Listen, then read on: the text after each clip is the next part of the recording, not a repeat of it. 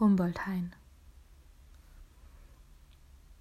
Auf dem Weg zum Park erzählst du mir, wie deine Schwester ihren Freund betrügt und das eigentlich ganz okay findet. Was du komisch findest. Aber warum reden wir vom Betrügen, sagst du, wo wir gerade erst anfangen. Also halten wir uns an der Hand und reden nicht mehr vom Betrügen.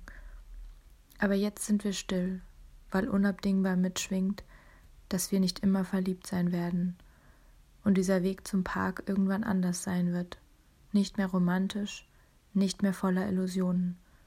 Wir lächeln uns zuversichtlich an, aber die Kurzfristigkeit der Situation ist plötzlich größer als die beiden Flaktürme, die nun wirklich niemand übersieht.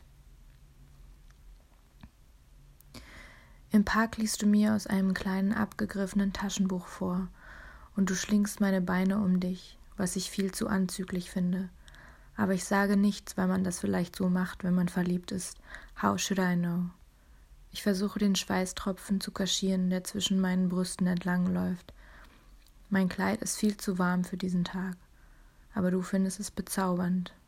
Wir sitzen auf einer Hippie-Decke und wir schmusen herum, und ich weiß nicht, ob es die Schwüle ist oder nur meine Unlockerheit.